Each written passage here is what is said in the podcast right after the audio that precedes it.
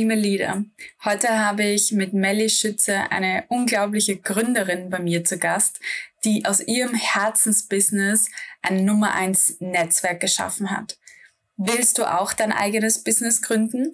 Dann bist du hier im Podcast bei den Female Leader Stories richtig und noch besser in meinem Erfolgsprogramm Next Career Level. Wenn du mir schon länger folgst, dann hast du schon mal davon gehört, denn es startet jetzt schon zum sechsten Mal und ich möchte dir mitgeben, dass es der einzige Starttermin dieses Jahr sein wird. 2022 ist jetzt genau jetzt deine Chance, deine Karriere voranzubringen und aufs nächste Level zu bringen. Schreib mich an, buch dir ein Erstgespräch bei mir und wir sehen, ob du genau zu meinem Next Career Level Programm passt und was ich für dich tun kann. Ich freue mich auf jeden Fall schon auf deinen Termin und dich persönlich kennenzulernen. Und jetzt geht's zum Interview. Herzlich willkommen bei einer neuen Folge von Female Leader Stories. Heute habe ich Melly Schütze bei mir im Interview und ich freue mich ganz besonders, weil ich ihr Unternehmen und ihr Netzwerk Nushu, was sie gegründet hat, schon ganz, ganz lange verfolge. Und ich bin ja ein alter Netzwerkhase und deswegen interessiere ich mich immer dafür, was da so abgeht, auch in dem Bereich. Und Nushu ist wirklich das Frauennetzwerk in Deutschland und dass man bei der Melli an der richtigen Adresse, wenn man sich vernetzen möchte, mit tollen Frauen. Und ich freue mich heute, die Melli näher kennenzulernen und sie auch euch vorzustellen mit ihrer Karriere, weil es war schon ganz schön spannend, als sie auf die Idee gekommen ist, überhaupt Nushu zu gründen. Ja, und diesen Weg dorthin, den gehen wir heute durch.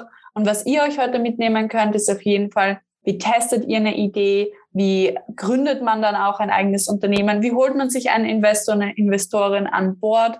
Und auch, wie ist das Leben als Unternehmerin? Also tolle, spannende Themen. Herzlich willkommen, Melli. Mensch, Katja, herzlichen Dank für diese wunderbare Intro. Ich freue mich hier zu sein. Vielen Dank für die Einladung. Ja, schön, dass wir da sind gemeinsam, Melli. Starten wir auch gleich direkt rein. Erzähl uns mal ein bisschen etwas über dich, wo du herkommst und wo ist so dein Background in deiner Karriere?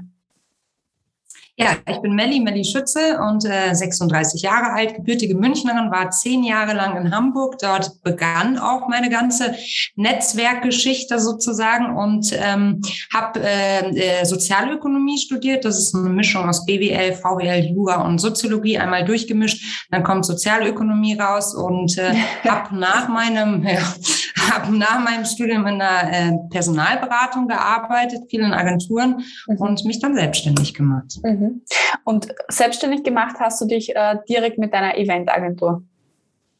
Genau. Das war damals so, dass ich mit meinem jetzigen Ehemann äh, zusammen gegründet hat. Er war damals bei Tesla. Ich war ähm, in der Personalberatung. Wir haben beide gemerkt, da geht noch mehr und wir würden einfach auch wahnsinnig gerne was zusammen machen. Mhm. Da, äh, da, schlägt wahrscheinlich die eine oder andere die Hände über dem Kopf zusammen und sagt, gründen mit Partner, wie soll das funktionieren? Das kann doch nicht. Ähm, bei uns hat's funktioniert, hat gut funktioniert und das haben wir dann auch eine gewisse Weile miteinander gemacht und dann haben wir uns aber trotzdem ab einem gewissen Zeitpunkt weiter weiterentwickelt bei den ganz unterschiedlichen Richtungen. Und so war das eine kurze Episode, aber es war toll zu wissen, dass man auch zusammenarbeiten kann. Das ist ein guter Grundstein auch von ihr, wie ich finde.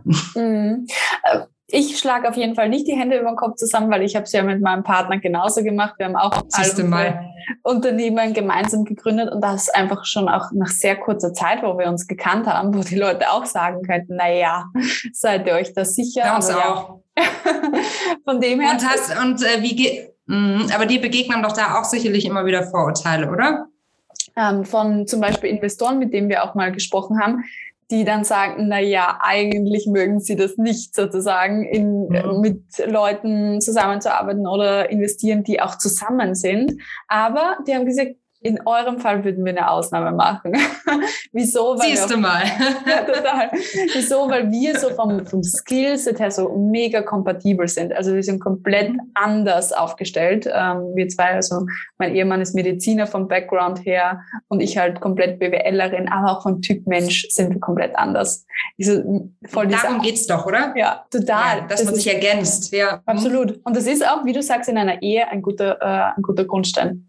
Und was sagt man? Auch. Für eine gute Karriere ist äh, die Partnerwahl die erste richtige Entscheidung oder, oder ein sehr, sehr wichtiger Bestandteil, ja, vor allem für weibliche Karrieren. Also gut, dass das schön bei euch geklappt hat. Jetzt ähm, bist du da schon äh, richtig äh, drinnen, natürlich da ähm, selbstständig sein, du hast eine eigene Agentur gegründet. Wie ist es dir damals damit gegangen? Hm, wie ist es mir damals damit gegangen? Also es ist natürlich so, wenn man sich jung selbstständig macht und ähm, vielleicht auch voller Power. Ich war Mitte, Mitte 20, 25, 26, irgendwie so relativ jung. Ähm, es ist natürlich dann so, dass man ganz viele Fragestellungen hat. Fragestellungen, die einem davor vielleicht im Angestellten-Dasein nicht so begegnet sind. Und das war auch der Punkt, wo ich gemerkt habe, okay, ich muss mich nochmal mit anderen Menschen austauschen. Ich muss mich äh, anders vernetzen als davor.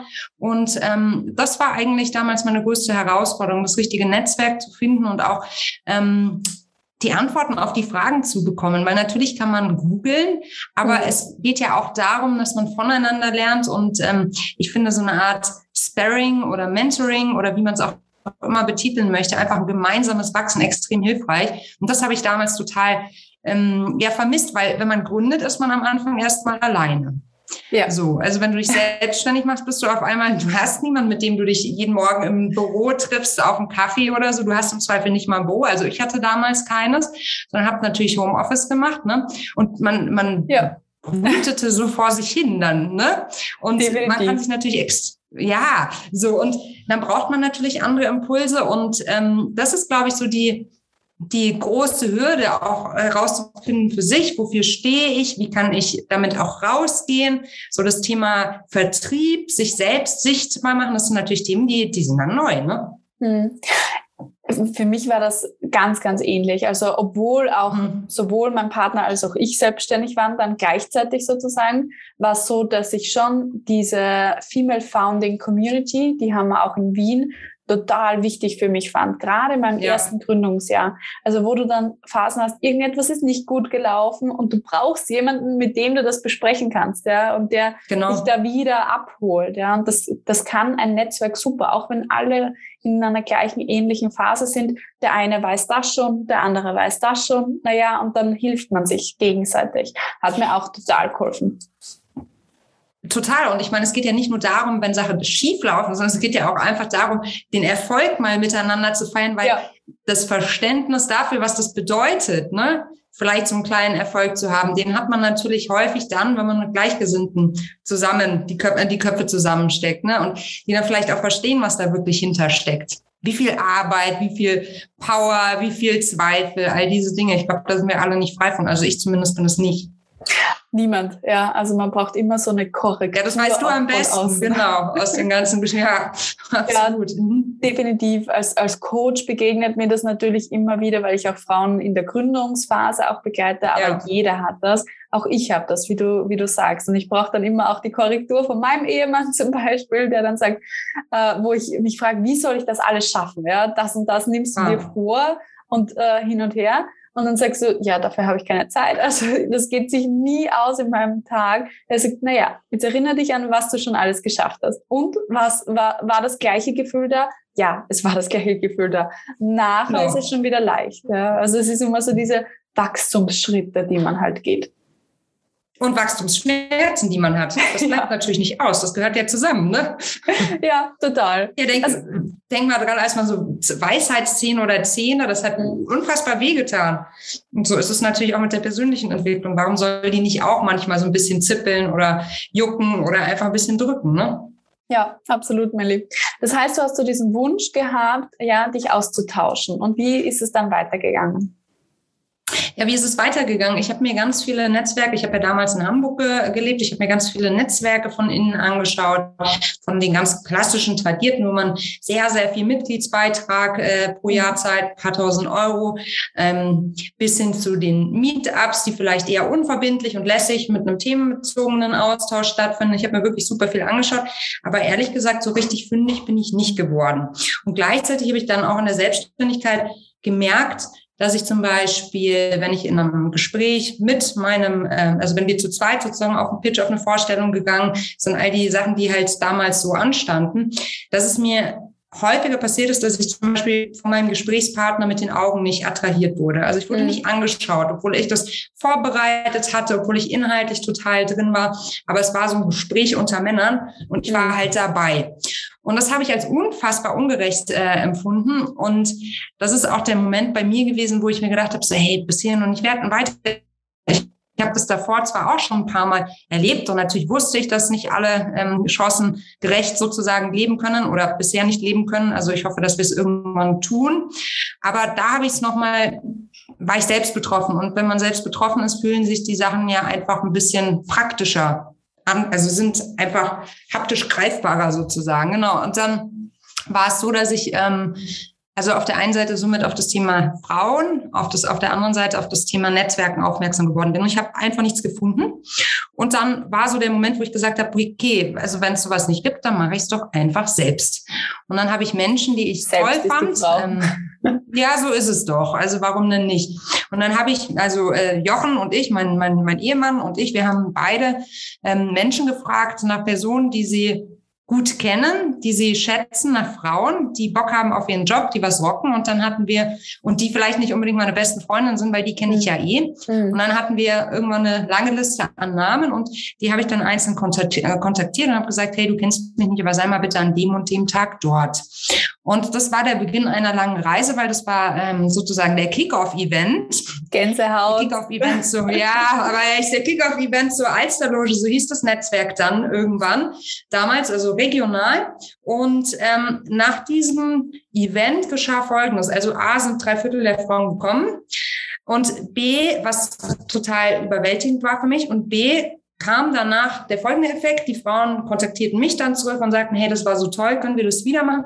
Und kann ich das nächste meine Freundin, eine Kollegin, meine Schwester, wen auch immer mitbringen? Mhm. Und so nahm das irgendwie so eine Dynamik an. Ich habe dann eine Website gebastelt, ähm, all die Dinge, die man halt so selber machen kann und habe mir, also dann haben sich ganz viele Frauen, immer mehr Frauen aus der aus, aus Hamburg gemeldet und haben gesagt, boah, das klingt ja super und mir hat jemand erzählt, also ganz klassisch ja sozusagen Empfehlungen, mhm. die dazu äh, die dazu geführt haben, dass wir Schritt für Schritt gewachsen sind und ich hatte mir damals sozusagen die die, ähm, die Voraussetzung oder mir war wichtig, dass ich alle Frauen, die zu den Events kommen, auch persönlich kenne.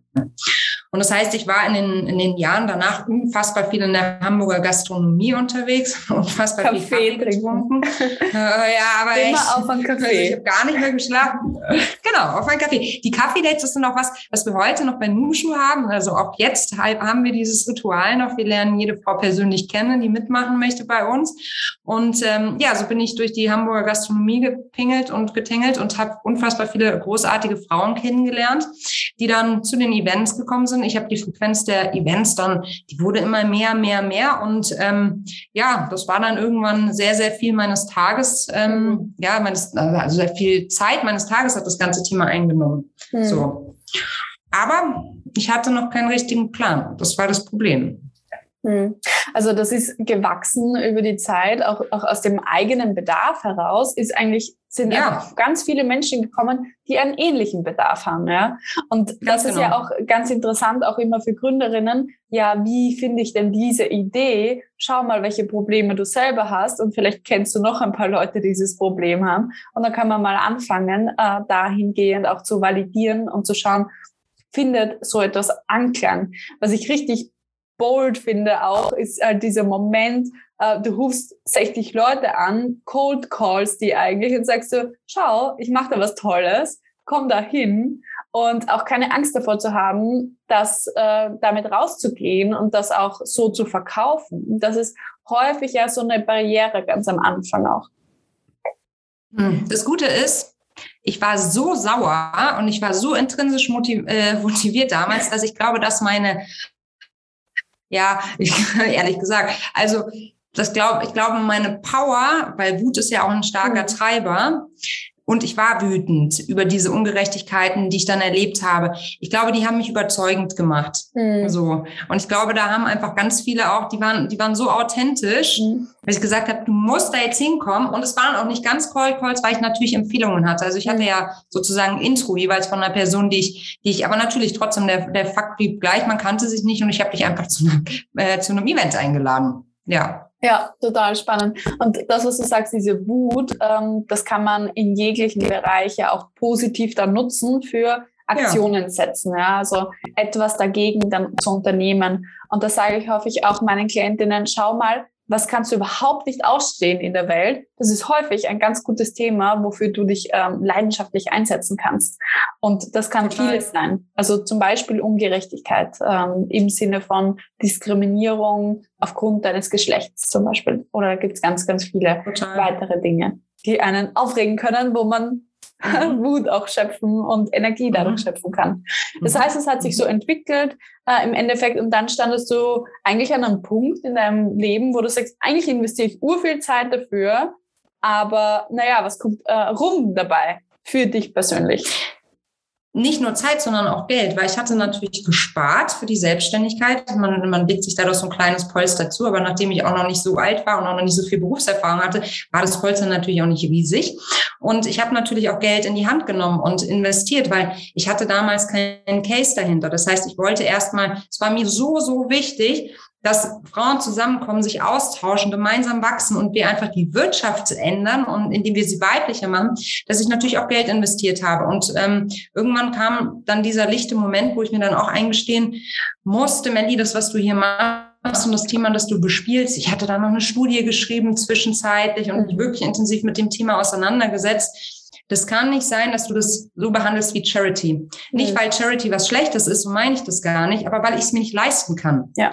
Und das Thema auch zu wichtig ist, um so nebenbei betrieben zu werden. Weil ich hatte ja auch noch die Agentur, da habe ich natürlich ein bisschen Geld verdient, aber eigentlich hat die volle Power konnte die ja auch nicht entwickeln, weil ich war ja eine One-Woman-Show. So, ne? Jochen hat sein Gedöns gemacht, ich habe mein Gedöns gemacht. Aber mhm. natürlich, wenn du so intrinsisch motiviert in ein Thema gehst und so brennst dafür, dann kommt ja auch manchmal so ein bisschen der Moment, wo man sich dann an den Kopf äh, fasst und sagt so, was machst du da eigentlich? Wo soll es denn hinführen? Das kannst du dir schlicht und ergreifend nicht leid, leisten. Und das war dann der Moment, wo ich ähm, umgedacht habe und mir auch aufgefallen ist, dass dass ich auch irgendwie, wie soll man sagen, ähm, Scheuklappen aufhabe, weil es kamen ganz viele Frauen nach den Events zu mir und sagten, Melli, wieso kostet das denn eigentlich nichts? Mhm. Die hatten selbst ein Störgefühl. Mhm. Und ich so, nein, bla, so wie es manchmal ist, wenn man kein Kompliment annehmen kann. So, und man mhm. sagt, nein, war ganz günstig, war im Sale, ne? so eine ähnliche Reaktion ja. hat es bei mir hervorgerufen. Und irgendwann habe ich aber verstanden, das ist grundfalsch, was du da machst. Das tut auch dem Thema nicht gut, weil eigentlich braucht das Thema, die Frauen, all das, was du machst, braucht die volle Aufmerksamkeit und so, so ein Mischding, da wird man keinem gerecht. Oder man denkt zumindest, man wird keiner der, der, der Herausforderung gerecht und da musst du jetzt eine Entscheidung treffen. Und ich hatte unfassbar Angst vor dem Moment. Hat dir die heutige Folge gefallen? Dann klicke beim Female Leader Stories Podcast auf Abonnieren, um jede Woche eine inspirierende Karrierestory zu hören.